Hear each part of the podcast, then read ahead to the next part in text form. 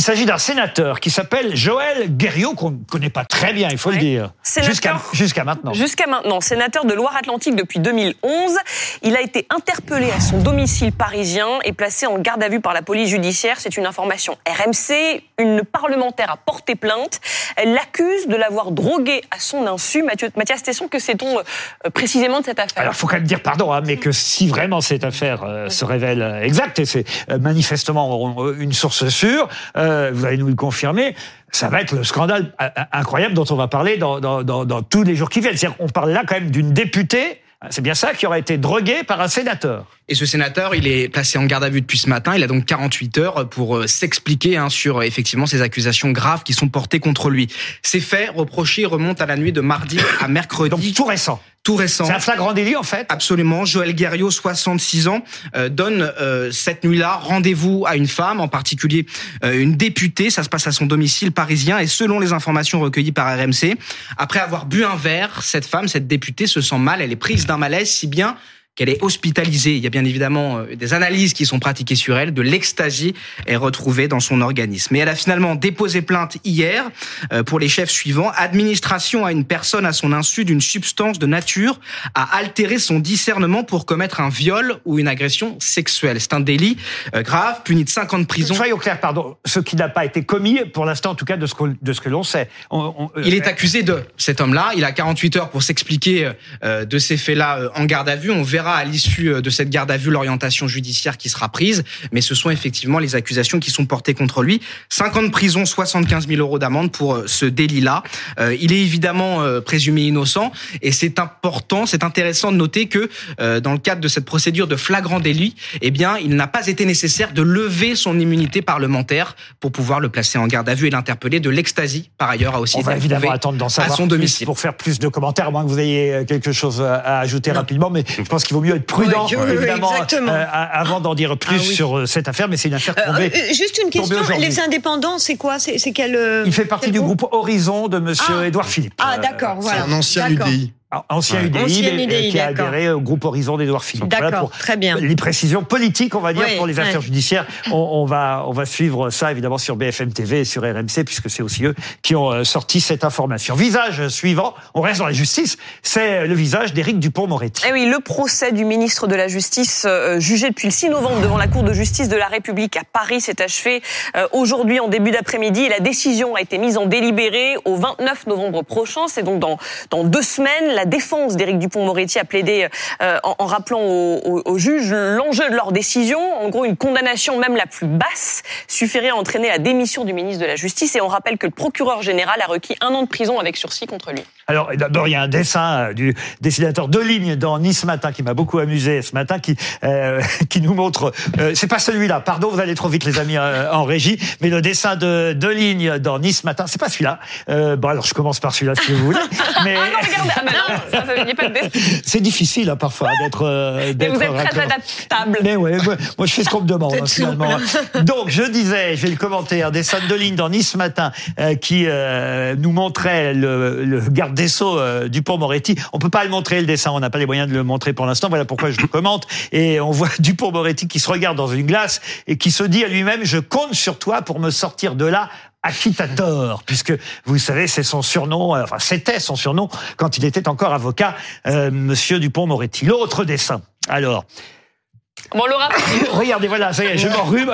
Ah. Ça ne m'était encore jamais arrivé sur BFM TV. Ça, c'est une de mes spécialités. Éternuer. Ah les auditeurs à la radio le savent, j'éternue régulièrement. Je ne sais pas pourquoi, mais ça y est, c'est la première fois. Peut-être. M'écarte un peu. Peut-être parce que peut-être parce que j'ai les pieds dans l'eau, comme euh, le garde des sceaux. Voilà, sur ce dessin de Chonu. Euh, ça, c'est dans euh, l'Union de Reims. Le comble pour un garde des sceaux, c'est décopé.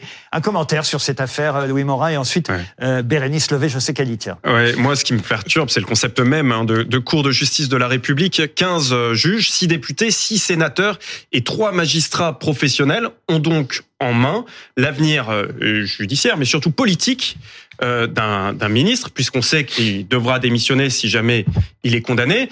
Il y a donc une sorte de double sanction, et, et c'est pas très sain. En réalité, la Cour de justice de la République, elle a souvent été remise en cause. C'était une promesse d'ailleurs de François Hollande Mm. en 2012 de la supprimer. Ça a été évoqué à nouveau en 2019. Ça a été euh, même inscrit dans un projet de révision constitutionnelle, et pour le moment, ça n'a encore jamais été étudié au Parlement. Non, moi, moi, ce, qui, ce que j'observe, c'est c'est le fait qu'on ne parle que de vengeance. Donc lui aurait cherché à régler des comptes euh, une fois nommé ministre, et eux-mêmes cherchent aussi à régler des comptes. Donc euh, cette bataille de, de vengeance, on se demande véritablement euh, où l'on est. Et, et il est vrai que je, je trouve cela quand même euh, très très suspect cette toute cette affaire. Bon, la seule chose, c'est que ce ministre est quand même vous une êtes plutôt imposture. l'avocate de Dupont-Moretti Non, dans non, cette non, histoire.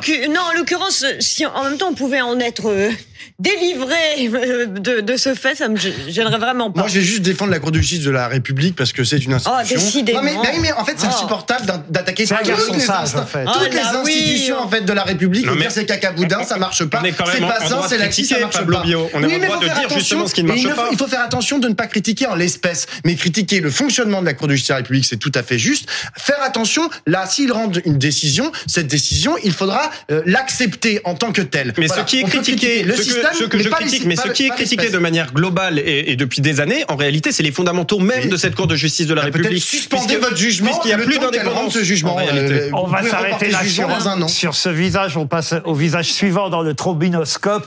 C'est celui de. Ça tombe bien, on dit que la musique est douce s'il est Oui. mort. Eh oui. Parfois, elle fait rechanter les morts aussi, puisqu'il s'agit de Johnny Hallyday. Dernière chanson inédite donc de Johnny Hallyday qui sort ce jeudi, presque six ans après sa disparition. C'était il y a six ans. Cette chanson s'appelle Un cri. Elle aurait été écrite en octobre 2016 quand Johnny Hallyday apprend qu'il souffre d'un cancer du poumon. Chanson écrite par Yodelis, Maxime Nucci, enregistrée en février 2017. Et je crois, Laurent, qu'on a le clip. Oui, et les paroles sont signées Vincent Jacob. Un cri. Ce que je suis,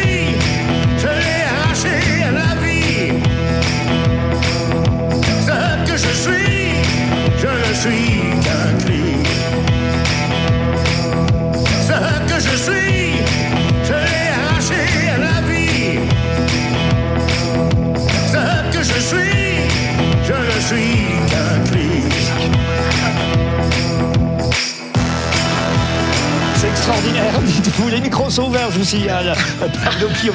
Ça tombe bien que vous ayez dit que c'était extraordinaire. Si ça avait été... Était-il ironique? Ah non, pas du tout. Je suis pas du tout ironique. Mais le problème, c'est que moi, je suis un fan, un vétéran de Johnny Hallyday. Genre, j'ai vu, euh, je suis allé à, à nombreux de à ses la fête de concerts. l'humain en quelle année? Et, euh, non, je l'ai même pas vu à la fête de l'UMA, mais euh, j'ai vu beaucoup, beaucoup de, de, de ses concerts. Et c'est drôle parce que c'est vrai que moi, quand il, quand il est décédé, il y a maintenant plusieurs années, je me suis dit bon, bah c'est vraiment, c'est c'est un- c'était un mec du passé et il est mort avec son passé. Et en fait, je vois que bah le passé parfois a des spasmes et il Ah, voilà. revient. Et là, Voyez, coup, hop voilà. là, il, fait, il mieux fait un petit retour et les 30 glorieuses qui, que pour moi, il incarnait absolument parfaitement. Et ben là, il faut un petit retour. Louis Morin Et sur c'est Johnny, à dire Ouais, moi je trouve ça très beau de l'avoir édité à titre euh, posthume, mais ce qui m'a frappé, c'est cette défiance euh, généralisée. C'est-à-dire qu'il y a eu tellement de, de rumeurs, de craintes au- autour de justement la publication d'un titre à titre posthume que Warner a décidé de faire certifier par huissier que le titre avait bien été enregistré avec la vraie voix de Johnny avant Ils ont sa mort, quelques mois avant sa mort. Vous vous rendez compte, on est maintenant obligé de Ah faire bah oui, mais certifier les choses par huissier l'intelligence parce que les gens ne croient plus en la réalité. que Ah bah, pour un plus ça va, plus il y a de l'intelligence Voilà, euh, artificielle pour un partout. prochain film, vous avez sans doute entendu que Edith Piaf retrouve sa voix, euh, donc grâce à l'int, enfin grâce au. Ah, Ce sera mieux que ça. Il y aura un film entier Oui. fait avec la vraie avec- Edith Piaf, la vraie voix et les vraies images. Non, pas la vraie voix, c'est l'intelligence artificielle qui, pour le film, recrée euh, la voix d'Edith Piaf. C'est ça, voilà, à, à partir Voilà. de sa voix Oui. originale. Oui, oui. mais- Non, quand je revois Johnny, qui est un monument euh, musical des Français, euh, lorsqu'il avait son enterrement à l'église de la Madeleine, je me rappelle du discours très euh, émouvant de Lynn Renault, qui avait fait applaudir toute l'assistance et tout le public qui était à l'extérieur. Et euh, c'est vrai qu'il nous manque beaucoup. Et je te promets, c'est, je crois, sa meilleure Donc, musique. Mathieu Vallée est aussi spécialiste rock'n'roll. J'adore Johnny, mais j'adore Johnny. C'est le seul point commun qu'on va avoir.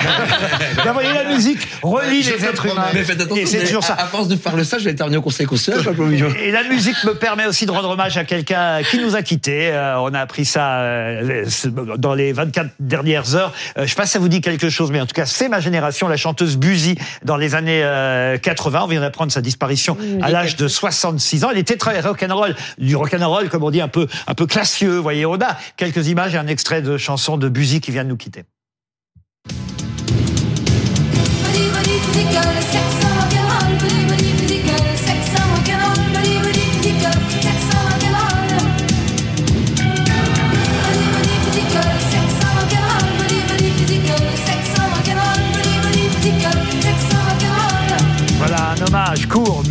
Qui fait du bien parce que euh, ça nous rappelle évidemment des tas de souvenirs. La chanteuse Buzy qu'on avait un peu oublié, il faut bien dire, elle avait arrêté euh, le métier, même s'il y avait un album qui était sorti il y a quoi 5-6 ans euh, seulement, mais qui était hélas passé un peu inaperçu. Hommage à la chanteuse Buzy. Allez, un dernier visage euh, rapidement, sans transition. Football, comme disait Claire Chazal à une époque, euh, c'est Antoine Griezmann. Mais oui, euh, parce que Deschamps l'admet enfin Griezmann, c'est un peu son chouchou. Grand article dans le journal L'équipe sur la relation privilégiée entre le sélectionneur et le joueur. Ah Oui, J'ai adoré cette une de l'équipe euh, ce matin. Euh, Griezmann, le chouchou euh, de Deschamps. J'étais ravi parce que c'est mon chouchou à moi aussi. Ah oui J'adore Grisou. C'est le chouchou un peu de tous les Français en Non. réalité. C'est pas comme le chouchou de. Mbappé, Team Mbappé. Oui, non, mais d'accord, mais personne, personne n'aime pas Griezmann. Personne. Ah bah moi je connais même pas Griezmann. donc, euh, même- Ben voilà, on voulait euh, juste euh, envoyer avant le prochain match de l'équipe de France un message sympathique à Griezmann parce qu'on l'aime bien, c'est vrai. Parfois, il est sous-estimé, sous-évalué dans les médias par rapport, effectivement, vous avez raison, à Mbappé. Euh, On a eu euh, l'époque Benzema aussi et beaucoup d'autres. Et Grisou, c'est vrai, les Français l'aiment euh, plutôt. Il y en a, ou alors on ne le connaît pas, mais en tout cas, vous avez raison de dire, il y en a peu qui ne l'aiment pas. Ah bah, il est pas clivant Et- du tout. Déjà, il est excellent sur le plan technique, mais ensuite, il a toujours été respectueux à la Et, fois des. et des il valeurs, détient actuellement le record de durée aussi- en équipe de France, loin devant tous les autres, et record de passes aussi, euh, de passes, dernière passe efficace, devant Zinedine Zidane. On le dit pas suffisamment, c'est un très grand joueur, Griezmann. Vous l'aimez, vous euh, C'est votre chouchou Moi, je suis avec un Marseillais, donc il faut que je dise que j'aime Payet. Il joue plus à l'Olympique Non, de Marseille.